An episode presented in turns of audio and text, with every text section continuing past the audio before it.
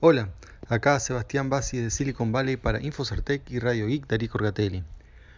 Hoy es lunes y como siempre hay más noticias, pero bueno, este lunes es especial porque bueno, durante el fin de semana tuvimos una noticia muy importante que bueno, ya Ariel la contó, o sea, la va a contar hoy, está en su blog y está en, todos los diarios prácticamente, que es la adquisición de IBM a Red Hat eh, por más o menos 33 mil millones de dólares.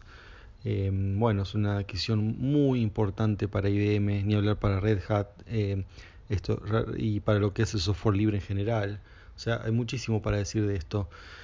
Em, la verdad que no, no, sé por dónde empezar. Bueno, por lo pronto es uno, cuando habla de Red Hat o piensa en Red Hat, piensa en Red Hat Linux, o sea, la, distribución de Linux que es una de las primeras, está técnicamente una de las primeras, pero una de las primeras en hacerse popular, por lejos. Em, y a medida que pasó el tiempo se fue orientando solamente para servidores. Está bien, existen versiones, está, Fedora. Em, bueno, su distro puede ser usado para escritorio, pero básicamente el mercado principal son los servidores, ¿no? sobre todo desde que apareció Ubuntu, que fue quien se ha quedado con el desktop, o al menos la pequeña fracción de desktop ¿no? que tiene Linux. O sea, dentro de lo que es desktop, la mayoría es una gran fracción la que tiene Ubuntu, pero dentro de lo que es el mercado general es poca para lo que es eh, desktop. Pero bueno, para servers sí, es, otra historia. En servers, eh, bueno, Linux domina y dentro de quién domina Linux, bueno, hay varias, hay muchas variantes, pero bueno, en lo que es em, comercial, ¿no? distribución que, con soporte, eh, y una de las más usadas, o sea, en con soporte comercial probablemente sea Red Hat. ¿No? lo que las empresas contratan de manera independiente con este soporte para una distribución de Linux para ser usado en servidores Red Hat, sin duda. Eh, los que no quieren pagar licencia Red Hat usan CentOS, que es un clon, digamos. Em, después, pero bueno, también se usa mucho em, Linux de default que viene con Amazon, porque Amazon es el proveedor de nube donde más distribuciones de Linux hay. Así que es un panorama complejo, pero bueno, Red Hat siempre tiene ahí un puesto importante. Y, pero todo esto era para nombrar que en realidad uno piensa en Red Hat y piensa en este Linux, cuando Red Hat tiene muchos más proyectos en lo que es open source.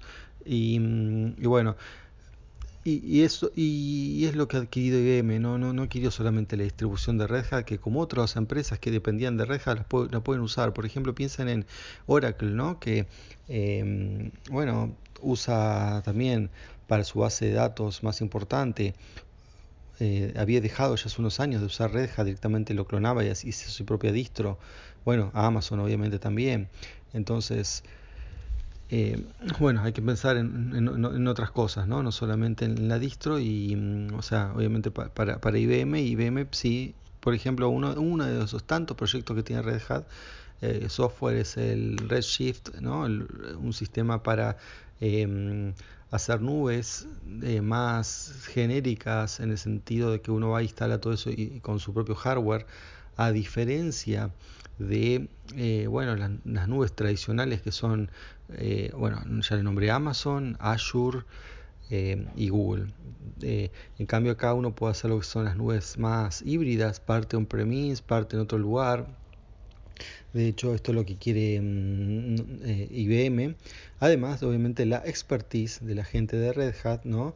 Y sobre los, clientes. Y también acá está una otra cosa clave que, bueno, importa a nosotros, los developers, el tema de mm, tener tracción entre los developers, cosa que IBM no, eh, no tiene tanta como las otras empresas que le nombré. Eh, todos hacen un montón de campañas, Microsoft es el que más hace, por eso compró en el, caso de GitHub, ¿no? Em, bueno, pero también Amazon tiene muchísima atracción entre los developers. Em, y bueno, bueno, ni hablar de Google con todos los proyectos open source que tienen. IBM le faltaba un poco esa pata y bueno, con esto lo, lo complementa. Así que bueno, cuando se sepan más datos, yo voy a ir dando más datos. Esto es muy nuevo, pasó ayer, hoy recién se van a dar em, una conferencia de prensa o, o un, al menos un anuncio más formal pues bueno, todo, todo pasó fin de semana. Así que, este, bueno, a su, a su, debido tiempo les daré más información. Aparte, hoy quiero también nombrar otro par de temas que me parecen importantes. Bueno, una cosa que pasó en Estados Unidos, eh, bueno, un asesinato en masa más, ¿no? En este caso 11 personas. Eh, la diferencia, bueno, esta vez ya no, no, fue algo así tan random, así al azar, sino más bien lo que es un, lo que se llama un hate crime, un delito de odio, ¿no? En este caso de antisemitismo, porque bueno, fue en una sinagoga, las víctimas eran judías, entonces bueno, eso eh, cambia un poco, eh, ¿no? Lo que es la violencia común de armas. Eh, pero bueno, no, no, deja de ser una, una, matanza y también tiene que ver las redes acá. Eh, ver, o sea, quiero decir, hay una relación que parece importante eh, o una vinculación, ¿no? En el sentido de que uy, por la, acá mataron por las redes, no, absolutamente nada que ver, pero sí que eh, tiene una vinculación informativa, periodística, algo que vale la pena destacar, eh, y trascendencias por ahí también en, bueno, cómo se va a seguir manejando muchas cosas de, relacionadas con la libertad de expresión, ¿no? Eh, bueno, porque se ha descubierto que hay un sitio, bueno, este sitio no se descubrió ahora, ¿no? Está, está hace mucho tiempo, se llama, no, me acuerdo el nombre, Dan, I, eh, Ga, perdón, Gab, G-A-B.ai. Eh, que bueno, es una especie de foro que, donde han ido mucha gente que ha sido censurados en otros sitios.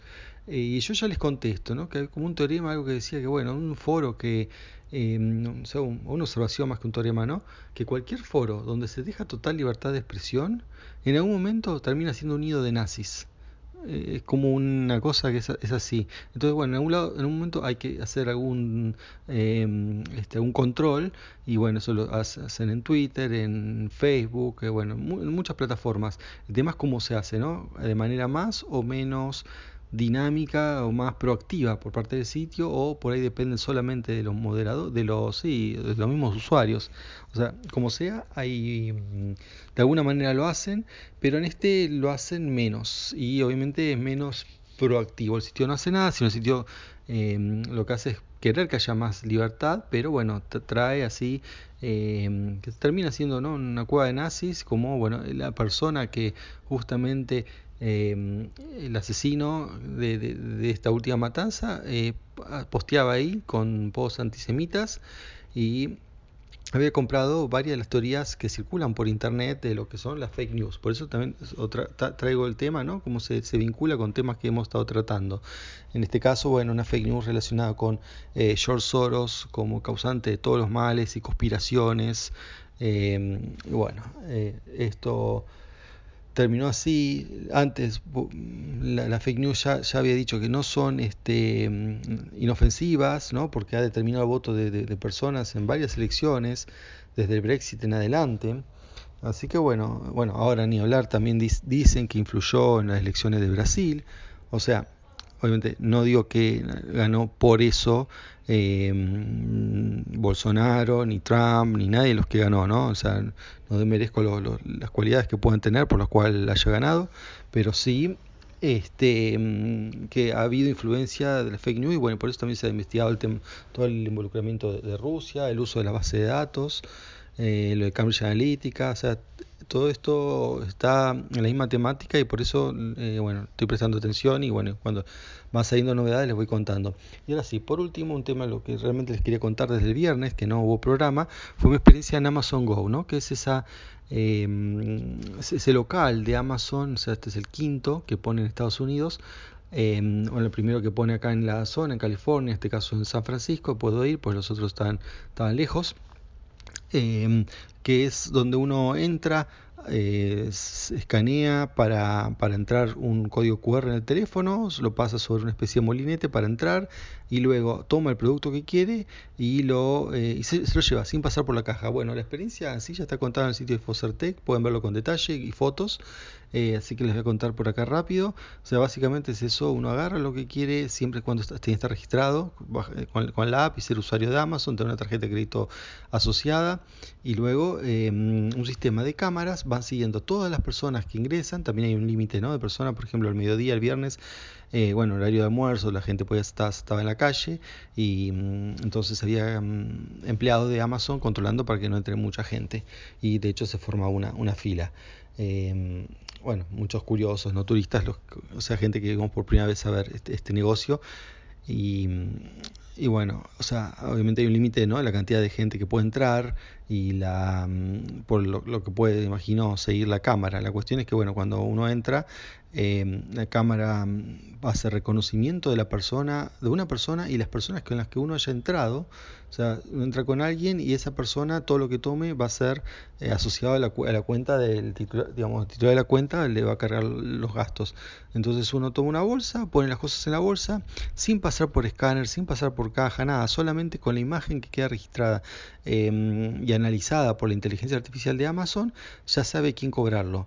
El tema, acá lo, lo, que me llamó la atención es que tardó más de una hora en mandarme, después de que me fui del local, en llegarme un, una notificación. Cuando abro la notificación en la, app, me dice, muy bien, te ha comprado todas estas cuatro cosas. ¿no? Una de esas cuatro cosas, una yo sí le, le, tuve que indicar puntualmente que la compré, que es la bolsa. Me dice, marque la cantidad de bolsas que agarra. Es lo único. Después el resto, el resto eh, es solo, se da cuenta el sistema solo siguiendo la imagen.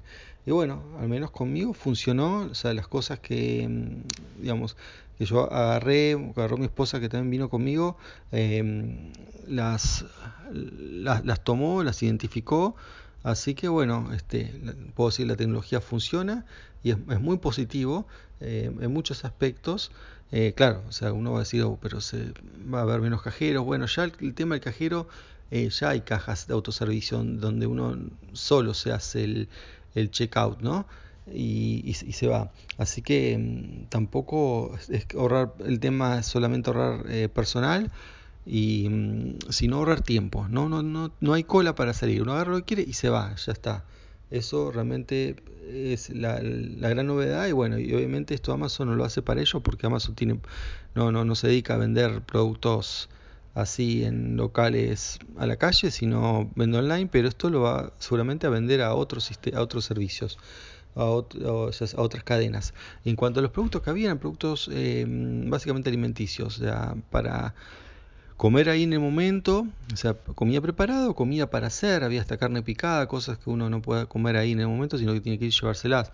Eh, o sea, pizzas crudas también, to, to, todas esas cosas. O sea, un negocio relativamente chico, precios moderados, incluso hasta barato por lo que es el centro de San Francisco. Eh, bueno, puse un ejemplo, creo que están, los precios, se pueden ver en, eh, en la aplicación cuando yo puse el, el, post en el sitio Infocertec, ahí van a ver los precios y bueno, les digo que yo, por ejemplo, hay unas facturas eh, que cuestan lo mismo, exactamente lo mismo o menos que lo que cuestan en Starbucks, ¿no? O sea, no son precios caros. Pero claro, pues yo supongo que la idea acá de, de Amazon no es eh, hacer hacer plata con vendiendo estas cosas, sino demostrar su sistema, probarlo, mejorarlo para vendérselo a otros como le dije antes. Bueno, eso es todo por hoy, hasta la próxima, chao.